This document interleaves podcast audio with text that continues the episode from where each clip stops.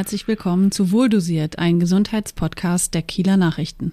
Ich bin Rike Beckwärmert, Redakteurin der Kieler Nachrichten und ich kümmere mich schwerpunktmäßig um Gesundheitsthemen. Bei mir ist auch mein Kollege Steffen Müller. Moin, moin, hallo. Wir haben heute einen spannenden Gast eingeladen, nämlich Luca Obermann. Das ist eine erfahrene Familien- und Paartherapeutin aus Kiel. Magst du dich ganz kurz vorstellen? Hallo Rika, hallo Steffen. Mein Name ist Luca Obermann, du hast es gesagt. Ich äh, arbeite seit 2016 in Kiel als Paar- und Familientherapeutin und habe auch Einzelklienten. Und ich freue mich ganz doll, heute hier zu sein und mit euch zu sprechen. Genau. Wir duzen uns alle zusammen, weil Luca erzählt hat, dass sie die meisten ihrer Klienten und Klientinnen auch duzt. Wir wollen heute über ein ganz besonderes Thema sprechen, nämlich die Liebe in Zeiten von Corona und Krieg. Also Liebe quasi im Dauerkrisenmodus. Was, was glaubst du, warum ist eine gesunde Beziehung, ein gesundes Familienleben, also ich meine so auf Augenhöhe, mhm. warum ist das auch ein Gesundheitsthema? Das ist deswegen ein Gesundheitsthema, weil wir äh, soziale Wesen sind, per, ähm, per genetischer Veranlagung. Wir brauchen menschlichen Kontakt, mehr oder weniger. Wir wachsen mit menschlichen Kontakt. Wenn man überlegt, Babys sterben, wenn die nicht körperlich berührt werden, wenn die nicht im sozialen Kontakt sind, dann weiß man, äh, wie wichtig das ist. Und ähm, es ist nachgewiesen, es gibt verschiedene Studien, ähm, Menschen, die sozial vereinsamen, die werden schneller krank. Da ist das Immunsystem ähm, viel äh, schwächer, da kommt es häufiger zu Erkrankungen, es kommt häufiger zu Unfällen, es kommt häufiger zu Suchterkrankungen. Und ähm, also das alleine finde ich ist ist schon mal ein Maßstab dafür, dass ähm, dass ich das brauche, um psychisch gesund zu bleiben, ja, ja? um äh, mich auch zu reflektieren. Das ist auch ne, ich wir sind Spiegelwesen, wir brauchen ein Gegenüber, um um uns zu erfahren und wenn ich das nicht habe, dann bin ich so in meiner Suppe, in meinen Gedanken, in meinen schlechten Gefühlen und komme da nicht wieder raus. Und ähm, psychische Erkrankungen, finde ich, sind gleichwertig äh, zu physischen Erkrankungen. Ja, mhm. Wir sind zweigeteilte Wesen, da gibt's so Seele und da gibt's Körper und beides braucht äh, Aufmerksamkeit. Und deswegen gehört das untrennbar eigentlich zusammen. Merkst du eigentlich, dass wir Krise haben? Also gibt's vermehrt Anfragen zum Beispiel in deiner Praxis? Auf jeden Fall gibt es mehr Anfragen. Also am Anfang äh, 2020, da habe ich es noch nicht gemerkt. Da waren die Leute noch unsicher und wussten noch nicht so genau, wo es hingeht. Aber ähm, ziemlich schnell, also ab Mitte 20, nachdem der erste Lockdown vorbei war, sind die Anfragen wirklich ähm, exponentiell gestiegen, so wie Corona auch, weil ähm, die Menschen irritiert waren von der Situation, weil die Maßnahmen sehr streng und strikt waren, weil es Ängste gab. Also vor allem Anfragen von Familien haben sich gehäuft. Also ähm, sonst waren es eher Paarthemen und manchmal auch persönliche Themen von Einzelpersonen. Und diesmal war es dann so, dass die äh, Familienthemen wirklich ähm, vermehrt aufgetreten sind. Kannst du vielleicht ein paar konkrete Beispiele geben? Wie haben sich die, die Anfragen verändert, auch bei den Familien? Was waren mhm. die größten Probleme? Was hat die Familien beschäftigt? Womit hatten sie zu kämpfen? Mhm. Also das allergrößte Problem war, glaube ich, das der Mütter, die sowieso ähm, ja schon in ihrem Alltag Schwierigkeiten haben, alles unter einem Hut zu bringen. Also äh, eine gute eine gute Mutter zu sein, ähm, eine gute Partnerin zu sein, die Kinder zu versorgen und den Job unter einen Hut zu kriegen. Und vor allem mit dem Homeschooling hat sich das, ähm, also Homeschooling und Homeoffice in einem. Da gibt es so eine Vorstellung von, das kriegt man doch gut zusammen und äh, übereinander gelegt zu Hause und man hat es doch viel entspannter, weil man nicht los muss. Aber alle, die das machen mussten, wissen, was für ein Stress das bedeutet und dass es noch schwieriger ist eigentlich. Ähm, da irgendwie befriedigend rauszugehen und alle Rollen gut zu erfüllen. Also das war eine große Thematik und das hat sich natürlich auf Paarbeziehungen auch niedergeschlagen. Ja. Was sind dann da so die Probleme? Also wo kriegen sich Paare in die Haare? Hm, es geht da einfach äh, oft darum, ähm, wer ist denn jetzt dran mit Homeschooling? Ja, also in diesem konkreten Fall. Aber auch ein großes Thema ist das Nähe-Distanz-Verhältnis. Also wo man früher ähm, beide Paare oder beide Partner ein eigenes Leben irgendwie organisieren konnten oder ähm, Hobbys nachgehen konnten und so ab und an mal Distanz schaffen konnte, war man sich jetzt plötzlich nahezu auf, ausgeliefert zu Hause und war eigentlich fast äh, 24 Stunden zusammen. Und ähm, das kann bewirken, dass man ein bisschen zusammenrückt als Familie, dass man sich näher ist, aber das birgt auf jeden Fall erstmal auch unterschiedliche Bedürf Bedürfnisse, die da so aufeinandertreffen. und die manchmal nicht so gut zusammenpassen und dann kommt Und es dann zum knallt's Konflikt. mal. Dann Mhm. knallt's, man kann sich nicht aus dem Weg gehen. Neben der Distanz, die ähm, kleiner wird, ähm, Mhm. Gab es natürlich auch Konflikte möglicherweise mit ähm, Meinungsverschiedenheiten. Mhm. Ja, ja, gerade jetzt bei, bei Maßnahmen, ähm, soll ich Abstand halten, soll Mhm. ich mich äh, zurückziehen, kann ich mich weiter mit Freundinnen, Freunden treffen. Mhm. Hat sich das auch ausgewirkt in den Gesprächen? Also da gab es auch Paare, die kamen tatsächlich mit diesen Konflikten zu mir und in der Hoffnung, ich kann das irgendwie schlichten.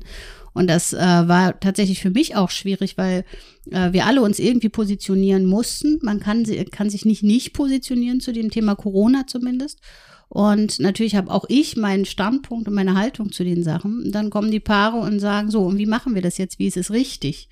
Und ähm, das sind dann aber auch Paare, wo die Haltung sehr verfestigt sind, also wo es dann mindestens einen Partner gibt, der wirklich auch in, in so eine Absurdität abgedriftet ist, sich viel in ähm, äh, Querdenker-Geschichten verfangen hat, die ähm, Verschwörungsmythen, Verschwörungstheorien exzessiv konsumiert haben auf bestimmten Plattformen und eigentlich nicht mehr zugänglich waren für Familie. Und wo es fast tragisch ist, weil die äh, Partnerschaft vorher gut war. Und dann war es plötzlich so, dass ähm, der Partner, die Partnerin gesagt hat, ich kann das so nicht aushalten, ich muss meine Kinder schützen. Und das sind äh, dramatische Zustände, weil ich dann schwer, also ich muss da auch Abstand nehmen innerlich, weil ich dann nicht objektiv sein kann, weil auch ich natürlich eine Meinung habe. Klar, ja. Ne? Ein, ja. Es ist ja eigentlich deine Aufgabe, neutral Genau. zu, zu sein, ja, Genau. und, und äh, dafür zu kämpfen, dass die, die Beziehung aufrechterhalten bleiben kann, im Genau. Idealfall. Was rätst du in solchen Fällen? Ist da manchmal die Trennung der bessere, die bessere Entscheidung? Das müssen die Paare natürlich am Ende selber entscheiden. Also ich könnte, ich persönlich könnte nicht mit jemandem zusammenleben, der ähm, so weit abrückt von der Realität und dann auch ähm, so gegen mich arbeitet. Ja, also nicht meine Meinung stehen lassen kann. Aber es kann natürlich auch sein, dass, ähm, dass es nicht so verfestigt ist, dass zwei Meinungen nebeneinander existieren äh, können und dann muss man vielleicht ähm, tatsächlich, das wäre nichts, was ich sonst raten würde, aber in diesem Fall äh, dieses Thema ausklammern. Ja, und schauen, okay, wo sind wir, wo stehen wir emotional als Paar und äh, was gibt es denn noch außerhalb dieser Dynamik, äh, was uns verbindet, wo wir, ähm, wo wir daraus schöpfen können und wo wir vielleicht doch schaffen, in Diskussion zu gehen. Ne, Also das ist dann eher so ein Ziel, das ich mir vorstellen äh, könnte mit solchen Paaren. Wie kommen wir wieder in Diskussion, in Gleichberechtigte ne, und auf Augenhöhe. Genau. Was glaubst du bei Paaren, die sich ähm, auseinandergelebt haben wegen Mhm. Ansichten bei, bei Corona? Gibt es da einen Weg zurück? Oder ist das, sind das so fundamentale Differenzen, die sich nicht überwinden lassen? Hm. Also ich glaube, wenn die Paare das nutzen als, ähm, als Zeichen dafür, was eigentlich nicht äh, gut ist in ihrer Beziehung und daran arbeiten, nämlich das, was Rike meinte vorhin, also dass man sagt, okay, ich stecke da jetzt bewusst ein bisschen Arbeit rein, ich ähm, möchte über meinen Partner was erfahren, ich möchte was erfahren über seine Ängste, über seine ähm, Zukunftsfantasien vielleicht auch und so weiter. Also wirklich tief ins Gespräch eintauche und ähm, da mich ein bisschen wieder annähere, kann ich mir gut vorstellen, dass das ähm, oder habe ich auch erlebt, dass das ähm, hilfreich sein kann für alles weitere, dass ich da wachse. Ja, Krise Dass man ist ja aus einer Krise auch eine, eine Chance macht. ja, genau. Also im Grunde ist es ja auch so, wir, wir, wir alle wachsen aus Krisen. Ja, also wenn es uns gut geht, wenn alles läuft, wenn alles schön und chico ist, dann äh, haben wir keine Notwendigkeit, irgendwas zu verändern. Nur wenn es uns schlecht geht, wenn wir Druck haben, wenn wir ähm, einen Schmerz haben oder einen Leidensdruck, dann wird sich was verändern. Und so Dann ist kommt es man halt. zum Beispiel in deine Praxis. Genau, dann kommt man in Mhm. meine Praxis und dann schaut man mal, was muss verändert werden. Ne?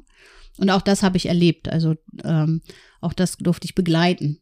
Hat denn dieser Krisenmodus, ob Corona oder Ukraine-Krieg, glaubst du, das sorgt eher dafür, dass man bei seinem Partner bleibt, weil, weil sich um uns herum so vieles als so unsicher darstellt und man dann sagt, dann, dann opfere ich nicht auch noch die Beziehung, Mhm. die ja auch Stabilität gibt, auch wenn sie vielleicht nicht immer glücklich macht. Mhm. Ist das eine, eine Folge? Mhm, ich glaube schon. Mhm. Ähm, und auch das hat sich jetzt aber, um, umso mehr die Maßnahmen gelockert werden, Mhm. ist mein Eindruck, umso mehr hat sich das auch wieder verändert. Also jetzt ist es viel schneller, dass ich eine, eine Partnerschaft beende, vielleicht auch aus der Angst, dass ich mit diesem Partner in den nächsten Lockdown gehen muss. Ich weiß nicht, das kann sein.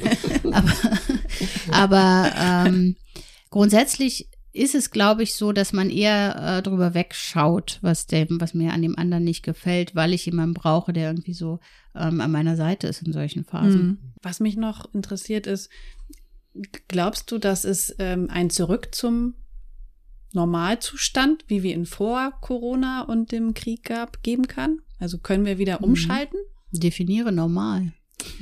Hm, Alles, was, also wir haben ja eine neue Zeitrechnung angefangen Mhm. mit Corona. Wir haben plötzlich angefangen, uns nur noch in Videokonferenzen auszutauschen. Ich persönlich merke, dass Freundschaften versandet sind. Ähm, meine Familie hat sich, wir haben uns voneinander entfremdet, die wohnt in Nordrhein-Westfalen. Das hat am Ende, das ist so ein schleichender Prozess. Man sieht sich nicht mehr so häufig. Wir haben Weihnachten und Ostern nicht mehr miteinander gefeiert. Und dann passieren irgendwie welche Sachen, dass man was vergisst, was man eigentlich wichtig fand, man einen Geburtstag oder sonst was Mhm. vergisst, weil man einfach nicht mehr so im Kontakt ist. Und das finde ich ist schon etwas, was was durch Corona äh, sich deutlich verändert hat. Der Krieg vielleicht nicht so, aber ja, also deswegen frage ich mich, es, die Welt hat sich ja weiter bewegt, Ja. ähm, hat sich verändert. Wir haben unsere Kommunikation auch ein bisschen verändert. Können wir eigentlich wieder zurück in diesen Modus zurückfinden, wie, wie wir früher waren, Ja. den direkten Kontakt? Mhm. Also ich, auch da gibt's glaube ich, zwei Antworten. Nämlich die erste Antwort ist, ähm, wenn es darum geht, Beziehungen wieder aufleben zu lassen oder wieder zu pflegen, da ist es wie in einer Paarbeziehung. Man muss da Arbeit reinstecken. Man muss sich da bewusst entscheiden für und man muss es bewusst wahrnehmen. Also man muss da auch was vermissen. Ja. Mhm. Und vielleicht, manchmal ist es äh, vielleicht gar nicht so schlimm, dass die ein oder andere Freundschaft gar nicht mehr existent ist, weil sie vielleicht auch gar nicht ähm, gut tat oder gar nicht ähm, viel Zeit gekostet hat und nicht so viel ähm, positive Gefühle gemacht hat. Das habe ich ganz oft gehört. Aber wenn es da natürlich Beziehungen gibt, die mir wichtig sind, dann ähm, muss ich mich dafür entscheiden, da einen Schritt drauf zuzugehen. Und manchmal ist es so, dass man immer derjenige ist, der das machen muss. Und vom Mhm. anderen nichts kommt, weil der andere Mhm. vielleicht genauso denkt und sagt, oh, ich weiß gar nicht, ob ich wieder den Schritt machen kann. Also da gehört ganz viel Mut zu. Und da gehört zu, dass ich mich ähm, entscheide, dafür Arbeit und Zeit zu investieren.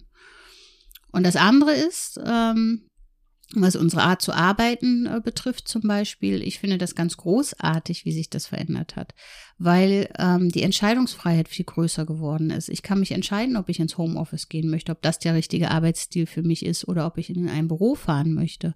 Und ich bin nicht mehr als Arbeitskraft ausgeliefert dem Arbeitgeber, sondern ich kann ähm, nach meinem, meinen Bedürfnissen sozusagen auch ein bisschen gestalten, wie kann ich wirklich hilfreich sein für die Gesellschaft. Mhm. Und ähm, das hat sich verändert. Da sind Arbeitgeber müssen da auch ein bisschen umdenken und äh, überhaupt im, im Zuge von Fachkräftemangel ja sowieso.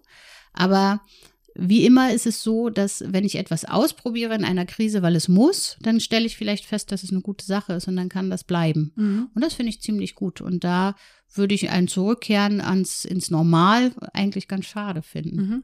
Mich würde interessieren, die Klientinnen und Klienten, die zu dir kommen, Mhm. sind das eher Jüngere, sind das Ältere? Wer nimmt äh, Paarberatung in Anspruch? Mhm. Das hat sich auch gewandelt. Also als ich angefangen habe, würde ich sagen, war der Altersschnitt so ähm, 40 bis 55, was nicht verwunderlich ist, weil in dieser Lebensphase stellt man sich gerne nochmal in Frage und seine Lebenskonzepte, seine Partnerschaften und so. Und mit Corona hat sich das tatsächlich verändert. Immer mehr junge Paare kommen. Und ähm, das führe ich aber nicht zwingend auf den Leidensdruck zurück, dass die mehr Leidensdruck haben, sondern die haben sich viel mehr geöffnet für diese Themen. Also die haben irgendwie ein Bewusstsein dafür bekommen, okay, ähm, manchmal gibt es Situationen im Leben, die kann ich nicht alleine bewältigen. Ich weiß nicht, ob das vielleicht aus dem Internet, ja, aus, äh, dass, dass es da so eine Bewegung gibt, die das ein bisschen offener gemacht hat oder wie auch immer. Mhm. Aber es wird nicht mehr als Makel empfunden. Und wenn du mich jetzt nach meiner Bandbreite fragen würdest, dann würde ich sagen, mein, meine jüngste Klientin war 21, also in einer Paarkonstellation, und mein ältester war 93. Also da ist dann alles äh, sozusagen vertreten. Ne? Ja. Magst du mal erzählen, gab es etwas, was die, was diese ähm, Klientinnen oder Klienten gemeinsam hatten, oder haben die sich schon sehr unterschieden, die jüngste und die älteste? Nein, also äh, grundsätzlich, klar, es gibt tief sitzende Themen, keine Frage, da ist jeder individuell und auch in seiner Geschichte. Aber worum es immer geht, ist, ich habe da ein Bedürfnis und ich kriege es nicht so kommuniziert, dass du äh, Lust hast, mit mir dieses Bedürfnis irgendwie äh, zu befriedigen oder ähm, mit mir da in partnerschaftlichen Austausch zu gehen, sondern ich habe Kommunikationsmuster, die vielleicht ähm, entweder nicht laut genug sind oder viel zu laut. Und ähm, wir missverstehen uns aneinander. Also Kommunikation ist ein ganz, ganz großes Thema und da ist es völlig egal, ob ich ähm, 45 Jahre in einer Partnerschaft lebe oder ähm, fünf Monate. Das Mhm. ist häufig ähm, Grund zum, zum Andocken. Von wem ähm, geht die Initiative in der, in der Beziehung aus, ähm, mhm. zum, ähm, zu dir oder zu Paartherapeuten generell zu gehen? Ist es eher der Mann? Ist es eher die Frau? Es ist eher der, der sich schuldig fühlt. ja, also ähm, oft, ähm, ich frage immer am Anfang, wessen Idee war das denn? Und dann kommt häufig, ist äh, zum Beispiel, es war die Idee der Frau, aber die hat gesagt, wir müssen hier mal eine Paartherapie machen, so geht das nicht mehr. Aber ich möchte, dass du die Initiative ergreifst. Und dann frage ich häufig, also dann buchen die Termine und dann kommen die auch zum Erstgespräch und dann frage ich häufig auch, äh, wer, ob eigentlich alle freiwillig da sind oder ähm, ob jemand sich gezwungen fühlt. Und meistens sagen sie, nö, ähm, wir sind schon freiwillig hier. Aber ähm, derjenige, der sozusagen die Beziehung ins Wanken gebracht hat, der ist halt häufig der, der es dann umsetzen muss, der dann tatsächlich anrufen muss. Und ins Wanken bringen, das kann beispielsweise Fremdgehen sein. Genau. Ja. Ist das ein häufiger ja. Grund? Genau, also das mhm. ist ähm, ein sehr, sehr häufiger Grund. Mhm. Fremdgehen in jeglichen Variationen. Und ähm, das ist auch möglicherweise solche Sachen wie äh, sich aus der Beziehung stehlen im Sinne von Alkoholkonsum, Drogenkonsum oder exzessives Sporttreiben, also einfach nicht mehr in Partnerschaft sein. Ähm, oder das sind auch zum Beispiel Themen, was Kindererziehung betrifft. Ja, wenn ein Partner zum Beispiel Schwierigkeiten hat, ähm, ein gutes Verhältnis zu den Kindern aufzubauen oder zum Kind aufzubauen, dann ist das häufig ein Grund, äh, der Beziehung ins Wanken bringt. Ne? Mhm. Und ähm, wir stoßen so auch ähnlich wie bei Krisen wie Krieg und Corona stoßen wir bei unseren Kindern auch an Grenzen, die wir gar nicht vorher erahnt haben. Das kann ich bestätigen. ja, ich auch. Und ähm, von daher ist das auch auf jeden Fall ein, ein Auslöser für Paarkonflikte. Ein nicht, nicht zu weniger. Kleine Kinder sind Beziehungskiller. Das ist einfach so. Mhm. Damit enden wir besser nicht. nein, nein. Sie sind auch, die sind auch, äh, sie geben so viel zurück. Das stimmt wohl auch, ja. Mhm. Wo wir jetzt schon über Krisen und schwierige Situationen gesprochen haben, kannst du uns vielleicht ein paar knackige Tipps geben, die man so einfach umsetzen kann in, in Alltagssituationen, mhm. wenn man aneinander gerät? Mhm. Also das Beste, glaube ich, für den Anfang ist, dass wenn ich merke, dass ich nicht mehr auf der Sachebene mich befinde. Wenn ich merke, dass ich anfange, persönlich zu werden, äh, dass ich versuche, die Situation erstmal aufzulösen und abzukühlen.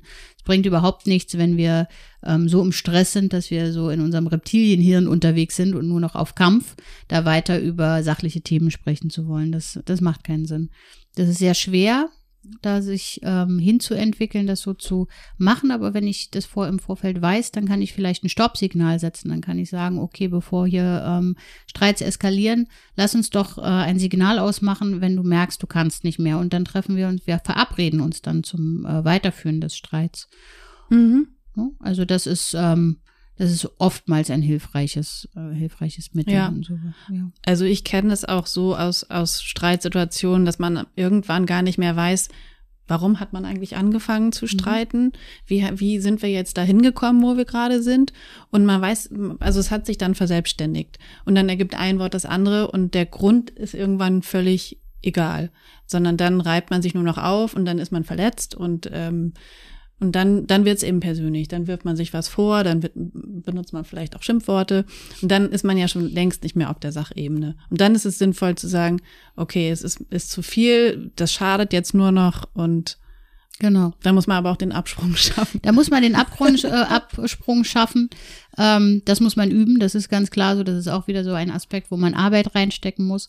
Und äh, das, was du sagst, dass es eigentlich ähm, gar nicht mehr, dass man gar nicht mehr weiß, worum man gestritten hat, das ist ein ganz häufiges Phänomen, weil es geht nicht um Zahnpastatuben. Mhm. Und es geht nicht um Socken oder Schuhe oder sonst was. Es geht darum, dass du, dass ich das Gefühl habe, ähm, du siehst mich nicht, du respektierst mich nicht, ähm, ich bin dir egal, meine Bedürfnisse sind, sind dir egal. Und das liegt oft dahinter. Mhm. Und da braucht es viel Reflexionsvermögen und auch Zeit, um rauszufinden, was will ich eigentlich? Geht es mir darum, dass, dass die Töpfe in der Spülmaschine sind oder geht es mir darum, dass du siehst, wie viel Arbeit ich hier in diesen Haushalt stecke? Ja.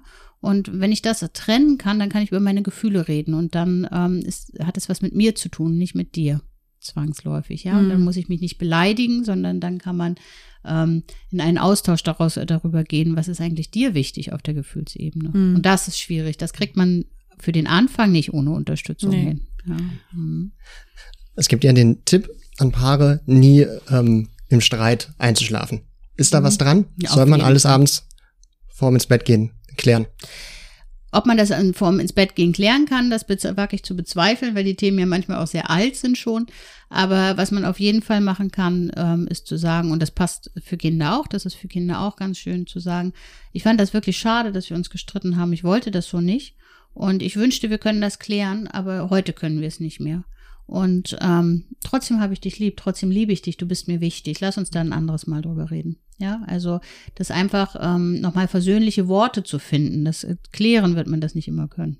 Es ist natürlich mit deinen Klientinnen und Klienten, ähm, ja, Schweigepflicht, logischerweise. Aber kannst du möglicherweise ein paar der kuriosesten ähm, Streitauslöser nennen, Konflikte, Mhm. die du lösen musstest? Hm, Die kuriosesten sind immer die um Joghurt. Ja, also du hast, du hast den falschen Joghurt. Ich hatte ein, eine, ähm, ein Paar, da kamen sie völlig aufgelöst in die Sitzung und äh, wir waren richtig gut dabei schon in den Sitzungen davor und sie setzte sich hin, weinend und sagte, ich werde mich jetzt trennen, ich äh, lege die Scheidung oder reiche die Scheidung ein.